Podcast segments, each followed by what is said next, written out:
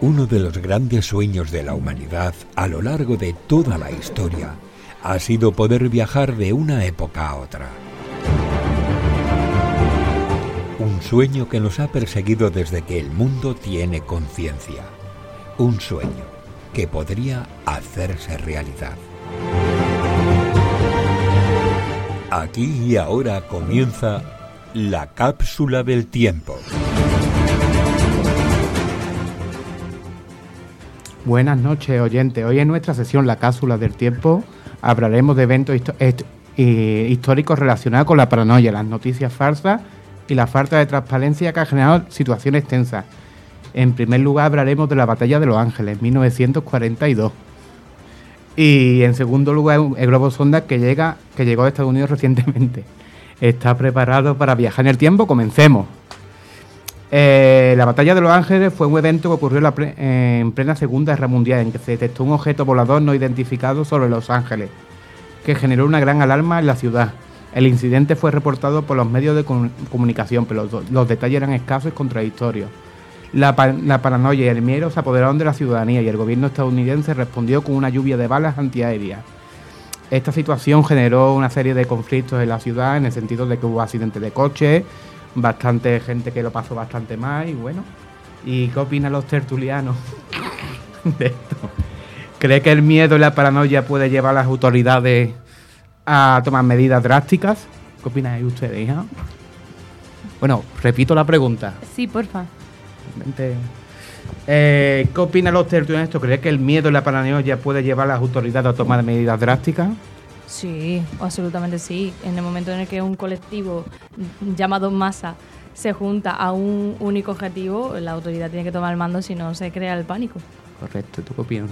Yo opino que incluso muchas veces es la autoridad la que crea el pánico, contra de hace algún que otro chanchullillo que siempre viene bien. Pero vamos, otro rotundo sí, porque los ejemplos en la historia, como tú bien vas a exponer hoy, son innumerables. ¿no? Sí, un ejemplo de ello, en este caso de la batalla de los ángeles, la falta de información y la contradicción de la información generó esta situación justamente de paranoia, descontrol y tuvieron que reaccionar. Pero también pasó también cuando lo, de lo del tema de lo de la invasión, que no era invasión. Que, de Wells, ¿no? correcto. Que eso pasó y fue una paranoia. ¿Y ustedes? Yo, yo como mm, todo lo que sea aglomeración de gente me da pánico, yo solo quiero pensar la última que pasó hace unos años, en la Semana Santa, que aquello fue una estampida y... El año 2000. En el año 2000 fue, pues imagínate más una cosa así de disparos y pues eso sí. ¿Disparos? No, ah. lo que habla él de... Sí, sí, es más, es la era pre-internet justamente y la información se difundió de boca en boca, que si había un un hombre con un cuchillo, creo recordar, un hombre con petardos también. Sí, correcto. Yo por suerte nunca he vivido una situación. Y ha habido también casos en Semana Santa de falsas amenazas de bomba, ¿no? Que también han provocado estampidas sí, un poco más recientes que la del 2000. Sí, aparte también hay un libro, no me acuerdo el autor, que habla justamente de que los del año 2000 fueron una especie de avisos de bomba y demás que lo ocultaron por, por el tema de ETA, no sé qué. Un autor aquí sevillano, un periodista, que escribió un libro de ficción, pero bueno, bastante interesante en ese sentido. Pero bueno, vamos a seguir, creo yo.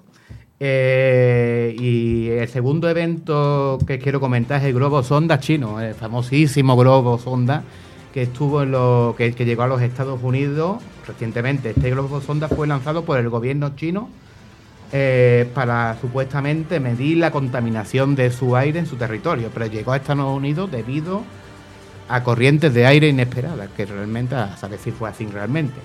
Al principio se reportó que se trataba de un objeto volador no identificado según los medios, lo que generó una gran expectación entre la aprobación.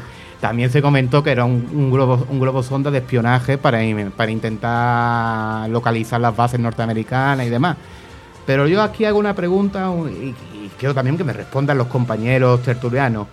Eh, ¿qué, opinan los, eh, los tertulianos en la forma que se reportó este evento? ¿Cree que los medios de comunicación deben ser más responsables a reportar noticias de este tipo para evitar caer en la locura?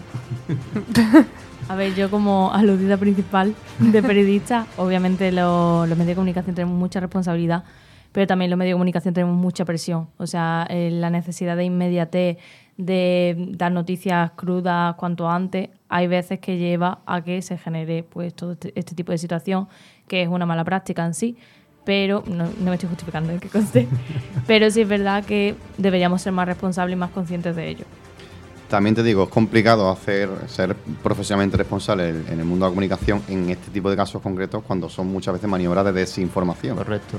Porque lo de los globos sonda chinos ha sido una más, igual que cuando se pusieron, empezaron a desclasificar archivos de ovnis mmm, a trochimoche durante la pandemia. Qué casualidad, no se ha sabido nada de ovnis en años y de repente el gobierno justo en plena pandemia empieza que también juegan, son muchas maniobras de desinformación que muchas veces eh, es muy difícil comunicarlas bien, porque yo creo que es parte de, lo que, de, los intereses que hay detrás. Entonces, sí, es más, usando justamente ruido, básicamente se oculta mucha información, como bien has dicho. En mitad de la pandemia yo creo que interesaba hacer esa desclasificación de informes para que la gente estuviera más entretenido en la pandemia y no mirase esos informes. Bueno, pues yo dentro de toda esta desinformación e información, llega un momento que pienso que una noticia que no es relevante tiene que traer el periodismo otra que sea más relevante. Una noticia que no interesa hay que cubrirla con otra y, así estamos. Yo, pues, os puedo comentar aquí a Petit Comité, y ahora que nadie nos escucha, que yo he dejado de ver las noticias, las escucho solamente ya porque ver las noticias, ahora mismo lo que comentó la directora que hizo la introducción sobre Ana Obregón, estoy de Ana Obregón ya hasta no sé dónde. Por favor, pues bueno, tenemos Ana Obregón todos los días, hemos tenido. Y en fin, por eso quizás me estoy extendiendo.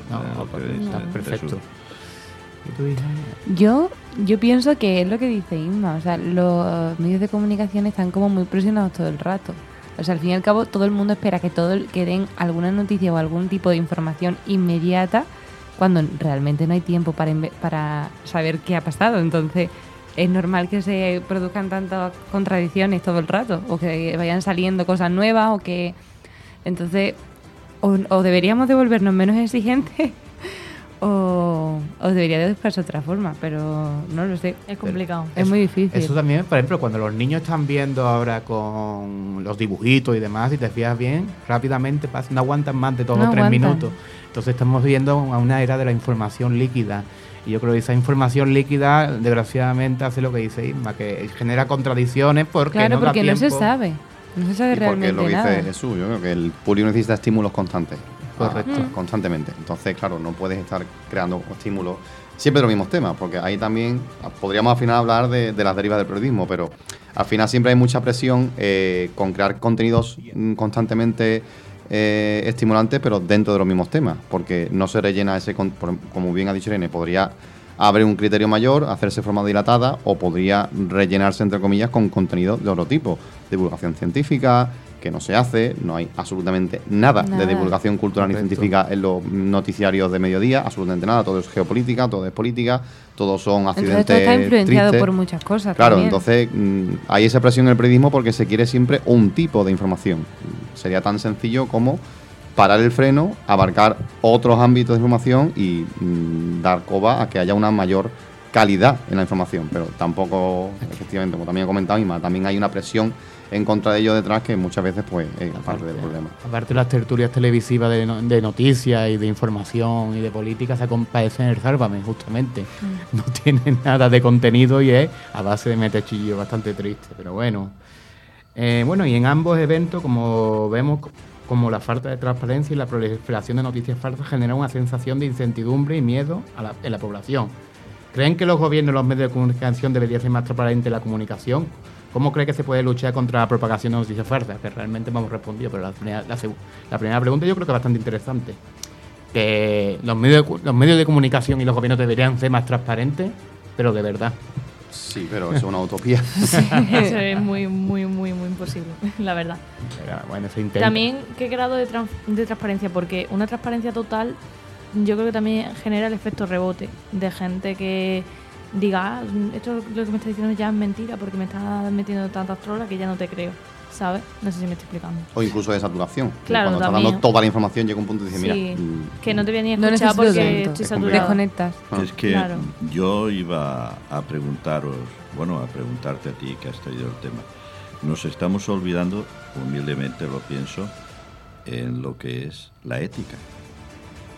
¿Dónde dejamos la ética? Entonces, es que hay que empezar por ahí. ¿Es ético esto porque nos interesa para que tengamos más audiencia o tal? ¿Es ético? Es que hay que mirar. Y Eso se ve muchas veces con la, justamente cuando se publica un vídeo en las redes sociales y la gente lo publica justamente buscando el like y el retweet y a mí en el vídeo es una barbaridad Claro. y entonces te quedas tú diciendo, vale, pero bueno, que en el caso de, por ejemplo, de la transparencia, hay una cosa que la ley de secretos oficiales, que es bastante triste, que en España no se iba a reformar y ahora tenemos que esperar a investigadores como este hombre que está aquí al lado, José Luis, yo, o yo, por ejemplo, para investigar el 23F algún día pues tendremos que esperar 20 años más porque no se ha reformado la ley de secretos y demás. Entonces eso es bastante triste. Pero bueno, pero... Y bueno, y ha sido un placer viajar con, en el tiempo con todos ustedes y discutir estos temas tan interesantes. Recuerden que la paranoia, la falta de transparencia, la paranoia me viene mucho a mí de vez en cuando. la falta de transparencia no son la solución a los problemas y que es importante que los gobiernos y los medios de comunicación trabajen juntos junto para proporcionar información veraz y confiable a la población. Hasta la próxima.